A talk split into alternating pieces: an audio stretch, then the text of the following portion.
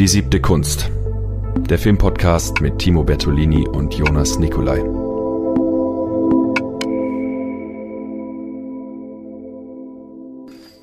Welches Bier trinkst du heute?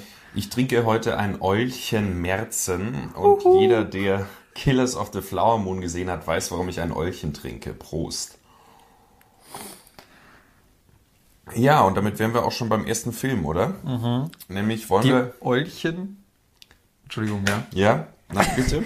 wir wollen über Killers of the Flower Moon reden, ja. Wir wollen über Killers of the, Flau das of the Flower Moon reden. Jonas sein Film heute. Genau. Ähm, ja. Zu der Eule habe ich gleich was Lustiges zu sagen. Und zwar, weiß ich nicht, das Durchschnittsalter bei meinem Screening war sehr hoch mhm. von den anwesenden Leuten. Das war so eine Gruppe von vier Engländern hinter mir. Mhm die, glaube ich, wahrscheinlich Urlaub gemacht haben in Wien.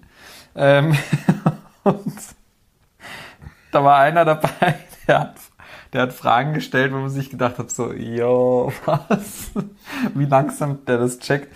Und da gab es dann das zweite Mal, wie die Eule auftaucht. Mhm. Das ist ja dann schon das böse Omen. Und dann irgendwie so eine halbe, spät, halbe Stunde später ist von hinten, von hinten gekommen, oh, she's the owl. Sehr schön. Ja. Ja, damit sind wir schon mittendrin eigentlich im neuen Film von Martin Scorsese, der dieses Jahr rausgekommen ist, jetzt vor kurzem.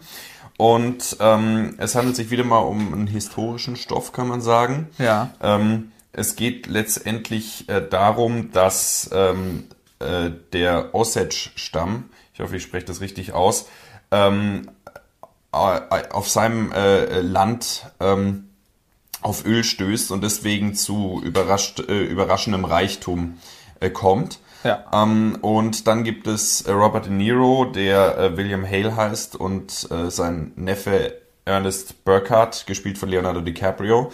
Ähm, und äh, letztendlich ist der Plan von Robert De Niro ähm, durch Heirat der Osage-Töchter ähm, an diese, an diese Öl äh, Vorräte ranzukommen und somit äh, sie genau, auszubeuten. Also klassisch, klassisch monarchisch.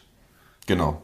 Seine, seine, seine Leute irgendwie in die Stammesreihenfolge da reinzuquetschen und alle anderen auszumerzen. Ja. Im Prinzip. Dass nur noch seine Nachkommen sozusagen irgendwie übrig bleiben.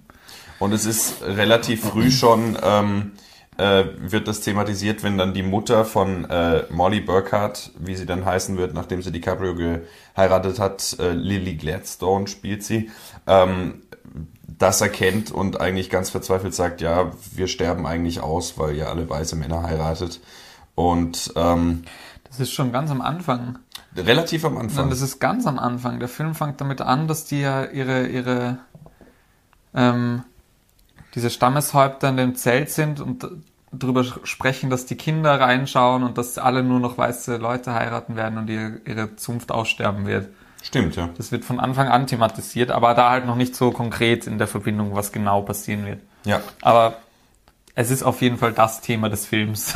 genau, und trotzdem erzählt er dann eine Liebesgeschichte mhm. zwischen Lily Gladstone und Leonardo DiCaprio, die äh, in ihrer Ambivalenz, finde ich, ganz großartig ist, weil ähm, für mich, der ich den, die, die, die äh, Sachbuchvorlage nicht kannte, die sich mhm. mit den Osage-Morden beschäftigt, ähm, die ja, glaube ich, auch Schullektüre ist in den USA, weil einfach das auch vom FBI und den ganzen Instanzen, die sich dann letztendlich, es wird dann irgendwann das FBI noch eingeführt, äh, vertreten durch Tom White, Jesse Plemons, ähm, der sich dann mit diesen Machenschaften auseinandersetzt, mit den Morden, die stattfinden, mit den Intrigen, die De Niro da spinnt, mit DiCaprio zusammen. Und nichtsdestotrotz wurde das alles eben unter den Tisch gekehrt.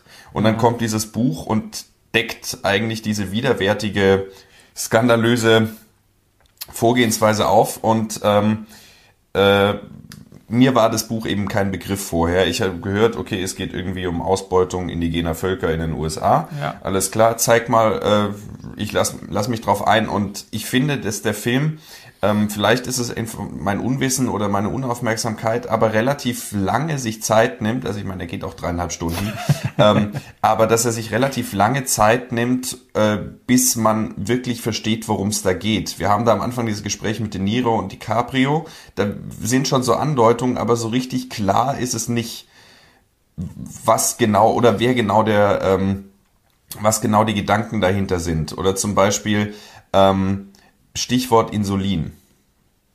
Wie hast du das wahrgenommen? Ähm, also Lily Gladstone erkrankt äh, auf, aufgrund von einer Schilddrüsenüberfunktion, glaube ich, äh, hat sie eben Diabetes. Diabetes, und ähm, wird dann von Leonardo DiCaprio immer mit Insulin versehen. Und irgendwann kommt dann einer der Ärzte zu ihm und sagt, mach das noch dazu. Äh, das ist besser. Und da geht doch in dem Moment noch nicht klar hervor, dass das eigentlich Gift ist. Interessant, dass du das sagst. Ich fand, das war schon sehr früh klar. Okay. Mhm. Ich war sogar fast eher erstaunt darüber, dass das bis, bis zu dem Punkt noch nicht irgendwie mit zusätzlichen Substanzen versehen war. Ähm, auch wieder, aber- weil es ja auch relativ am Anfang redet sie im Off drüber, wer nicht alles schon gestorben ist. Und da sieht man dann auch eh die ganzen, die ganzen, die ganzen männlichen Häupt- Häuptlings, also Stammesangehörigen, die da ähm, schon natürlichen Todes verstorben sind. Und da ist ja schon irgendwie so implizit drin, dass, dass sich das nicht zufällig so anhäuft. Also für mich war das relativ klar, dass, dass da systematisch eingedrungen wird und systematisch ausge ausgeschalten wird. Vielleicht habe ich mich da ein bisschen ablenken lassen durch diese Liebe, die ja eben nicht eine, als reine äh, Zweckehe inszeniert wird. Und DiCaprio ist ja, er ist ein Widerling, es ist auch ein Primitivling, äh, ein Idiot eigentlich. Also ein, äh, Das ist, nämlich, das ist das, was für mich nicht klar ist, wie lang er nicht gecheckt hat, was abgeht. und das ist der Punkt nämlich. Weil ähm, er hat es, glaube ich, lange nicht gecheckt. Und das ist, vielleicht ist es auch das, was ich meine, also dass es nicht so klar ist, wo es hingeht, weil er sie ja, Ja. wirklich zu lieben scheint. Und das wird Ja, das in der stimmt. vorletzten Szene nochmal ganz besonders deutlich, bevor dann diese Radiosendung kommt. Ähm, wo, äh, wo, wo Scorsese dann natürlich auch äh, diese ganze True Crime Welle und so weiter äh, kommentiert und eben hier kein Whodunit erzählt und eigentlich auch keine Glorifizierung seiner Antihelden vornimmt, wie man sie vielleicht noch vornehmen kann bei, äh, bei Casino, Ja. bei Wolf of Wall Street. Man muss sich nur angucken, wie der von bestimmten ähm, Menschen ja wirklich als Held auch angesehen wird, genauso wie äh, Patrick Bateman in American Psycho. Also dass diese Anti-Helden Potenzial bieten, ähm, verherrlicht zu werden. Oder Ja. ich hatte mit Dominik Schwab in äh, der John Waters Folge über Serial Mom gesprochen, wo auch diese Verehrung von Serientätern ähm, kritisch gezeigt wird. Und das erleben wir mit, mit Ed Gein, das erleben wir mit Jeffrey Dahmer. Ähm, und lauter solchen Dingen. Und Scorsese zeigt hier eben überhaupt keine coolen Typen. Also man kann auch nicht sagen, geil, äh, ich versink, ver- versink mich hier in der Casino-Welt und ich habe Sharon Ja. Stone und ich habe Koks Es und macht so weiter. auch keinen Spaß. Also so Casino würde ich ja wirklich sagen, mal ist so ein Film, der macht auch Spaß. Der ist so fast-paced, das ist, da wirst du so reingerissen. Ja. Bei dem Film nicht. Der ist langsam, der ist träge, der ist mitfühlend. Ähm, und ich finde, also, du hast gerade auch, du hast gerade die, die True Crime Dinge angesprochen. Du hast ja auch gesagt, es hat dann dieses Buch gebraucht, dass das irgendwie so publik wird erst richtig. Ähm, es ist ja nicht so verstrickt. Es ist ja eigentlich alles, eigentlich ist es, liegt alles schon offen da. Also es ist ja relativ offensichtlich, was da vor sich geht. Ähm, nur hat einfach niemand hingeschaut. Es hat auch keinen interessiert hinzuschauen. Ja. Und auch Und genau nach der Aufklärung interessiert es keinen. Genau, und auch nach der Aufklärung und auch wieder mit diesem True Crime Ding. Dieses, ja, jetzt, jetzt ist es halt eine nette Geschichte. Jetzt, jetzt gibt's halt eine Podcast-Folge und da redet man drüber. Und das war's dann auch schon. Dafür, dass da einem ganzen Vol Stammesvolk irgendwie, also alles geraubt worden ist. Ja. Das sieht man gerade an Molly, finde ich, an Charakter so wahnsinnig gut, wie sie einfach über diesen ganzen Film hinweg immer mehr eingeht. Ich habe, das gab dann wirklich einen Punkt, wo ich mir gedacht habe, ach du Scheiße, ein einzelner Mensch, der so viel Leid ertragen muss und niemand schaut hin, das ist, ja. sie spielt, finde ich, auch wahnsinnig gut in dem Film. Also Es ist eine großartige Schauspielerin. Sie hat einige Szenen, wo mir wirklich die Gänsehaut über den ganzen Körper gerannt ist. Gerade, gerade da, wo, wo sie, wo das Haus explodiert und sie geht in den Keller runter. Ja. Weißt du noch? Ja. Und da sind alle, alle sind noch lauter unten und schreien, weil sie panisch sind und die Babys weinen und dann geht sie da runter und dann fängt sie an zu schreien, weinen und es ist nur noch still und es ist, also, huh. Mhm. Und solche Momente hat sie öfter in dem Film und das ist, also ich habe sie davon nicht gekannt und ich muss sagen, ich bin sehr begeistert von ihrem Schauspiel gewesen. Also das ist sicher ihr Durchbruch, davon, ja. davon kann man ausgehen, wenn es nicht auch Oscars und so Zeug regnen wird. Ähm, der Film wird sicher für in irgendwelchen Kategorien nominiert. Und ich muss sagen, äh, weil der Film sich so viel Zeit nimmt, weil er dann doch äh, so wenig offensichtlich ist, kein äh, kein richtiges Schwarz-Weiß oder sowas hat. Was nicht heißt, dass er am Schluss nicht ganz klar ist, wer hier die Arschlöcher sind. ähm, ja. äh, erzählt er auf so eine Weise, auf eine subtile Weise, auf eine zärtliche Weise auch diese Liebesgeschichte, nimmt sich dafür ganz viel Zeit und es ist deswegen vielleicht ein Film, der nicht diesen Wumms hat von einem Wolf of Wall Street, aber der bei mir, während ich da saß, ähm, muss ich gestehen, habe ich mich teilweise ein bisschen an Oppenheimer erinnert gefühlt, wo man da sitzt, okay, ist jetzt ein ganz wichtiger Film und der sieht auch toll aus und guck mal, wie er da mit der Zeit springt und so weiter. Ähm, aber da habe ich mich so zwischenzeitlich mal kurz ertappt. Gerade so nach zweieinhalb Stunden kam so ein Punkt, wo ich auf die Uhr äh, gewünscht hätte, auf die Uhr zu gucken. Ähm, und dann hat er einen aber wieder geholt. Mhm. Und ich finde, das ist einer dieser Filme, die einen eigentlich erst danach treffen. Man sitzt da und denkt noch mal drüber nach und der dann plötzlich effekt der, der Aftersun-Effekt, der äh, Amour-Effekt, Haneke. Ähm, und das ist, finde ich, eine große Qualität. Und das ist, glaube ich, einer der Filme, die werden besser und besser, je öfter man sie sieht. Mhm. Also ich werde mir den auf jeden Fall nochmal im Kino anschauen. Ich habe unglaubliche Lust dazu. Das und sind auch keine, das sind auch keine, es ist keine Geschichte, die so Punkte hat, wo sie explodiert, sondern das ist, das ist eben so eine langsame Geschichte, die sickert. Mhm. Da passiert nicht per se was Großes. Aber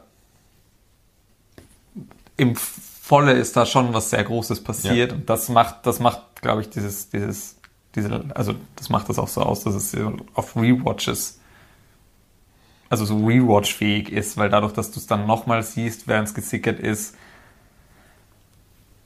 Absolut, ja. Hittet halt.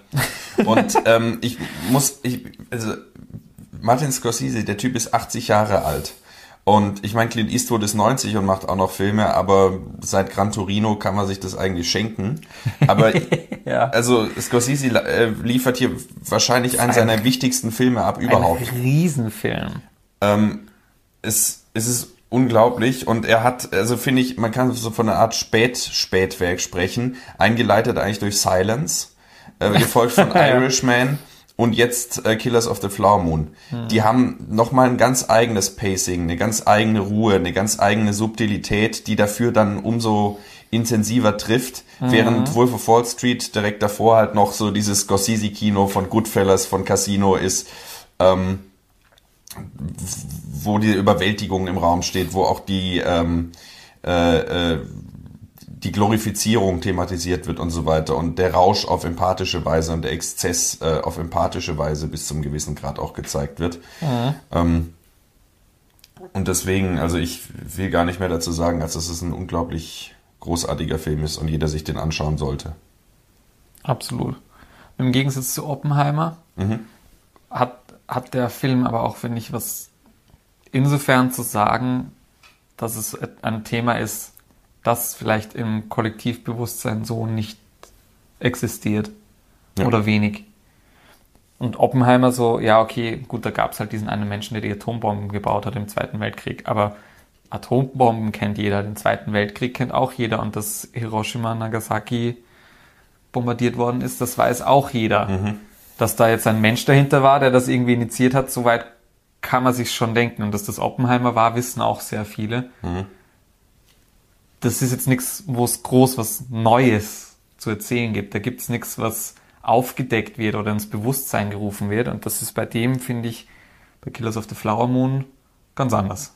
Ja, absolut. Da gibt es natürlich sicher auch als viele Menschen, die, die auch schon das Buch kannten und die sich damit auseinandergesetzt haben, aber so die große Allgemeinheit, ja, eher nicht. Und ich finde, das sind so Dinge, also das ist, das sind die Stoffe, die sich Scorsese auch immer aussucht. Ja. Auch bei Casino. Da erzählt er vielleicht was anderes, aber auch das war so eine Geschichte, das, das wo, wo weiß jetzt auch nicht jeder, dass das passiert ist. Das ist auch so, ja. Also er sucht sich so, so tatsächlich inter interessante Stoffe aus. Ich sag's jetzt mal so, nachdem ich jetzt auch ähm, kürzlich erst äh, Ferrari gesehen habe in der Finale, passt das ganz gut. Mhm. Ähm, ja. Man könnte stundenlang über den Film sprechen, jetzt nur mal so als Impuls, den sich wirklich anzuschauen, noch im Kino, bevor man dann ihn wahrscheinlich niemals auf DVD sehen wird, genauso wie The Irishman. Der wird dann bei Apple, Ist ja ein Apple Plus, ja. wird bei Ah. Apple Plus landen, genauso wie Irishman bei Netflix gelandet Aber ist. Irishman gibt's glaube ich, tatsächlich so eine Handvoll Blu-ray-Release-Dinger. Offizielle? Ja, ich glaube schon. Okay, da müssen Aber, wir aber nix, kein großes, eher so, so Limited Special Ding. Mhm. Aber wurde, glaube ich, schon mal, ich glaube, Criterion hatten einen Irishman, eine Irishman-Ausgabe, Hm. tatsächlich. Okay. Also, geben tut es. Trotzdem ins Kino bei Killers of the Flower Moon. Ja, trotzdem ins Kino und nicht abschrecken lassen von den dreieinhalb Stunden. Es ist die dreieinhalb Stunden wert. Ja, absolut. Und auch nicht rausgehen. Es sind tatsächlich bei mir einige rausgegangen.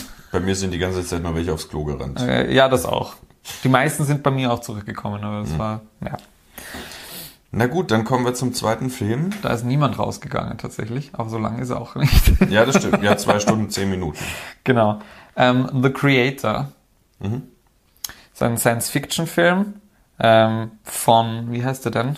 Der heißt Gareth Edwards. Ja, genau, der hat irgendwas anderes auch schon gemacht, was ich. Ja, ja, ja. Was ich gerade sehe, Hans Zimmer hat die Musik gemacht. Hans Zimmer hat die Musik gemacht, ähm, Greg Fraser hat die Bilder gemacht. Ähm, Joe Walker hat den Schnitt gemacht. Falls das sagt, ist auch äh, der, der Cutter von Dune zum Beispiel. Ah, okay. In dem Zusammenhang nur eine Randbemerkung. Thelma Schoonmaker, Schnitt von Killers of the Flower Moon, Stammcutterin von Scorsese. Ja, und Robert Robinson, Ja, Stammmann, Stammmusiker von Scorsese. Ähm, dem ist der Film gewidmet. stimmt ja. Weil er ist zwei, zwei, also war die letzte Produktion von den zwei und der ist zwei ähm, Monate vor Release verstorben. Hm. Ja. So, jetzt mit dieser traurigen Nachricht zu Create. Zum Creator, bitteschön. ähm, ja, Gareth Edwards. Ah ja, genau. Er hat Godzilla, Rogue One und ähm, Monsters gemacht. Mhm. Ja, Rogue One ist schon gut. Naja. Da kann man sich drüber streiten, ich weiß. Ähm, aber ein Science-Fiction-Film, der äh, 30 Jahre, 40 Jahre in der Zukunft spielt, ich weiß es nicht mehr, du hast den aktueller gesehen, irgendwie so um die 2050 oder so, oder 2150. Ja. Äh, irgendwie so. Ähm, und ähm, es geht darum, dass, dass die Menschheit künstliche Intelligenz geschaffen hat und die künstliche Intelligenz dann äh, Los Angeles oder irgendeine große Stadt in Amerika, ich weiß es nicht mehr, ähm, in die Luft gesprengt hat, indem dort halt, also die KI hat die Atombom dort gelagerten Atombomben in die Luft gehen lassen. Ähm, daraufhin bricht ein Krieg zwischen KIs und Menschheit aus und der Westen entsagt eigentlich der KI. Ähm, und das einzige Land, das noch wirklich versucht mit KI zu leben und eine Symbiose einzugehen, ist China. Ähm, und so wie man es klassisch von Amerika kennt, die wollen die Welt beschützen und deswegen ähm, haben sie keinen Krieg mit China, aber mit den dort ansässigen KIs, das wird nochmal extra so gesagt, ähm, und mischen sich dann natürlich Vollgas ein. Da gibt's ähm, ein fettes Raumschiff, Nomad, das über den Planeten, also im Prinzip wie so ein Satellit über den Planeten streift und halt, wenn es mal KIs findet, einfach niederbombt. Ähm, und es geht, es geht darum, dass ähm, der, die amerikanische Sicherheitsbehörde, wie auch immer, keine Ahnung, Name hier einfügen, ähm, mitbekommen hat, dass, dass ähm, wie heißt er? Sergeant Joshua Taylor. Meinst du na- John David Washington? Nein, ich meine, ich meine, ich meine den, den Entwickler der KI.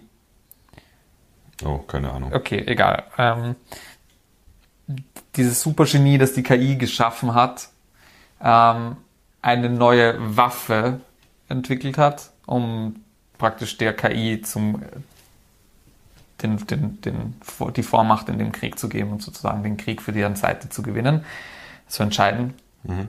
Ähm, und es stellt sich dann heraus, dass diese Waffe ähm, ein Kind ist. Das erste, Künst, das erste KI-Mensch, Kind, kind Wurscht, ja. Ähm, ein Cyborg. Im Prinzip so ein bisschen. Aber Cyborgs sind sie ja alle schon. So halb. Ja, stimmt. Ähm, genau, darum geht es mal narrativ in dem Film. Ich finde interessant, wie viele, wie viele Filme es momentan gibt, die sich genau mit diesem Thema auseinandersetzen. Mhm. Weil alle diese Filme, die sich mit dem Thema auseinandersetzen, nicht erst in den letzten eineinhalb Jahren seit ChatGPT voll brilliert, im ähm, präsent ist. Präsent ist auch, ja. Äh, begonnen haben zu entstehen, sondern alle schon davor entwickelt wurden. Mhm. Und jetzt trotzdem alle so gleichzeitig auf den Punkt zu kumulieren irgendwie. Ähm, und ich finde, weiß ich nicht, ich finde, der Film setzt sich auf eine interessante interessante Art und Weise mit dem Thema auseinander, weil die meisten solcher Science-Fiction-Filme oft einmal eher das Fazit haben, dass KI böse und wir können nicht miteinander leben und ist schwierig und bla. Ähm, er macht gar keine so großen philosophischen Diskussionen auf. Aber ähm, Nein, nein, nein, sprich mal weiter. Ich habe nur eingeatmet. ähm, aber er zieht da eher so das Fazit, dass, dass es halt schon irgendwie möglich ist und dass man es auf jeden Fall probieren kann. Mhm. Ähm, anstatt sich einfach niederzubomben. Ähm, aber das wirklich ähm, Markante an dem Film ist ja eigentlich nicht die Story, mhm. sondern alles drumherum. Also das Inszenatorische vor allem. Ja. Weil der Film hat 80 Millionen US-Dollar gekostet, was heutzutage nicht mehr so viel ist. Mhm. Ähm, und sieht aus wie ein 180 Millionen Dollar Film. Das stimmt, Millionen er sieht Dollar wirklich Film. sehr gut aus. Und das ist, also das, das hat, das hat der äh, Garrett, Garrett Edwards tatsächlich ziemlich schlau angelegt. Er hat nämlich alle Animationen im Nachhinein einfügen lassen. Mhm.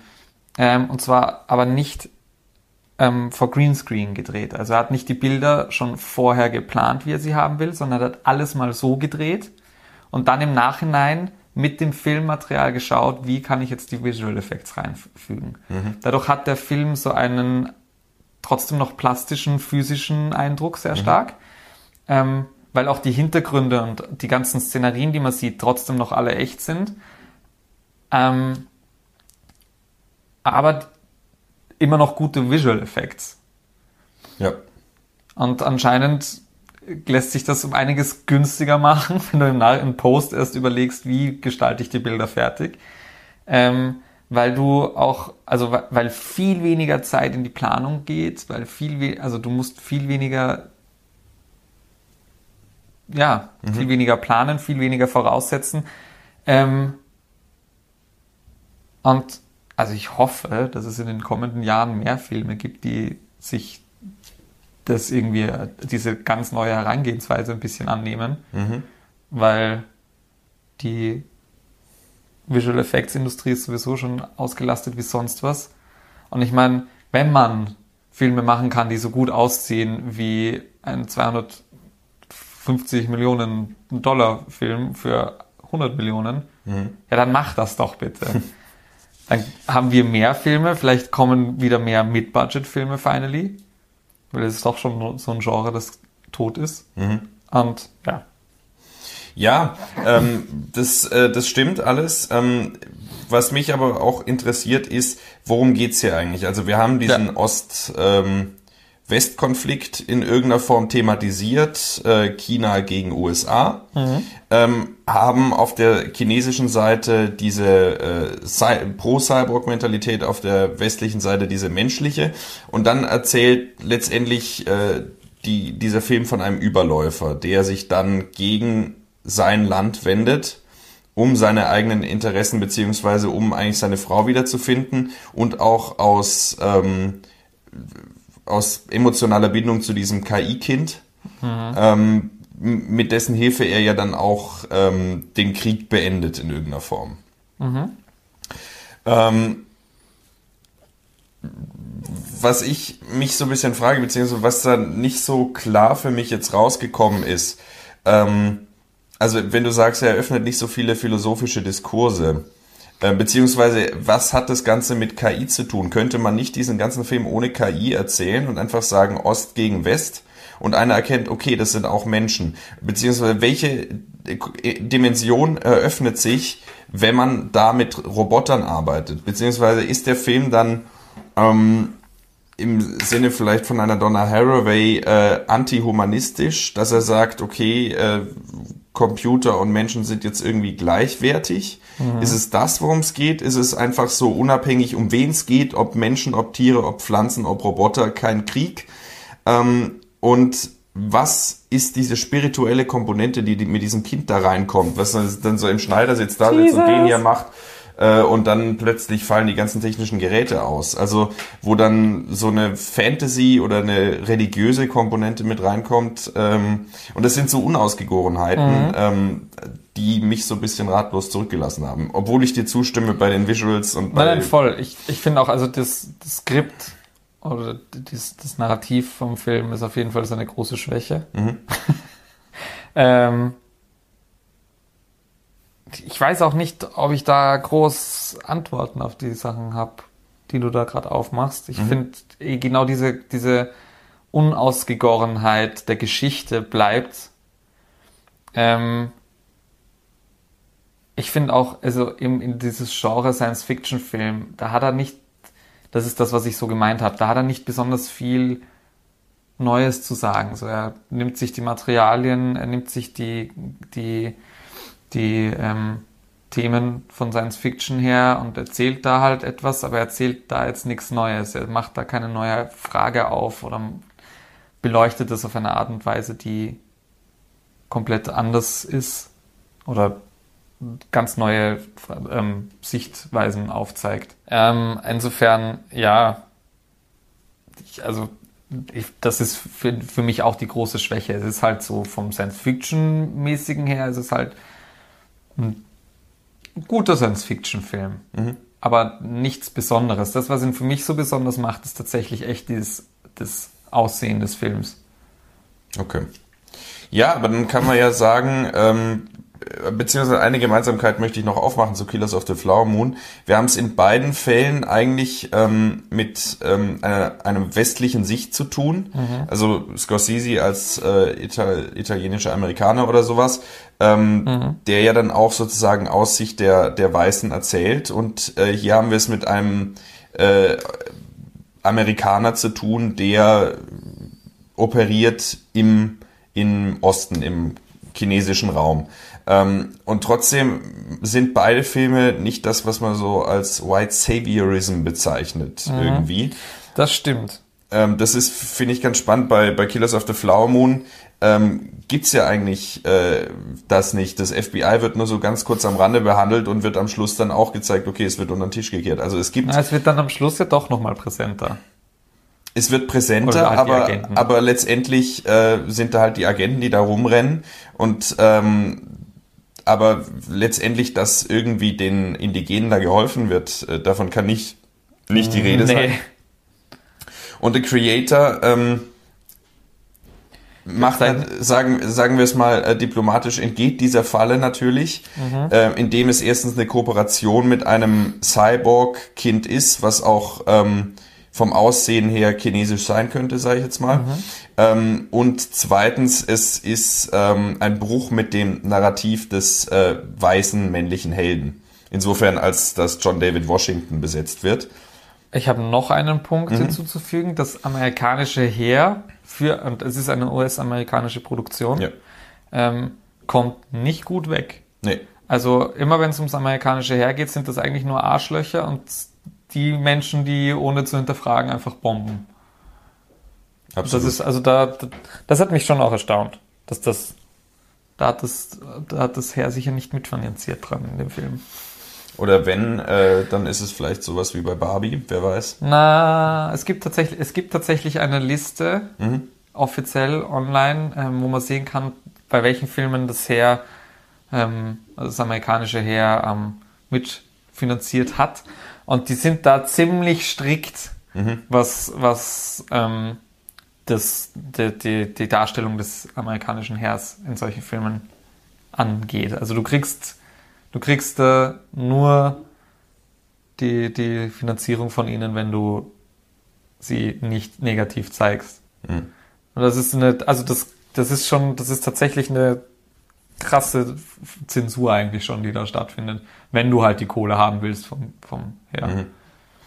Und auch teilweise so. Also das ist schon, Aber gut, dann ähm, kann man sagen, Killers of the Flower Moon, einer der wichtigsten Filme von Martin Scorsese, unbedingt im Kino anschauen. Gerade für Menschen, die sagen, ich habe nicht so viel Energie, dann nutzt doch die Chance und geht da ins Kino. Äh, handyfreier Raum. ähm, und äh, durch diese Atmosphäre bringt man dann eine Konzentration auf, die man vielleicht nicht hat, wenn man zu Hause auf dem Handy guckt oder sowas. Und The Creator als ähm, äh, gut aussehender, in Teilen innovativer, wenn bisweilen auch ähm, unausgegorener Mid-Budget-Film. Ähm, also zwei, zwei Empfehlungen. yes. Wobei Creator, glaube ich, nicht mehr im Kino läuft. Aber später kann man sich den auch nochmal anschauen. Ja, sicher. Sicher. Stell dir vor, Creator, sorry, ich unterbreche da wieder die, die Abmoderation. Ähm, stell dir vor, Creator hätte nicht so Leute wie Hans Zimmer, Greg Fraser oder sowas gehabt. ja. Dann wäre der sicher nochmal 20 Millionen günstiger gewesen. Ja, ich denke mir, wenn ich mir überlege, äh, Killers of the Flower hat 200 Millionen gehabt.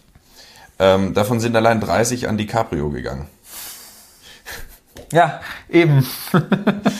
Also, na gut. Das äh, geht uns nichts an, das soll die oder sich regeln da. Ja. Ich will auch 30 Millionen haben für so eine Folge. Ja. Ähm, Crowdfunding. Aber gut, äh, vielen Dank für die Aufmerksamkeit. Tschüss. Ciao, ciao. Die siebte Kunst. Der Filmpodcast mit Timo Bertolini und Jonas Nicolai.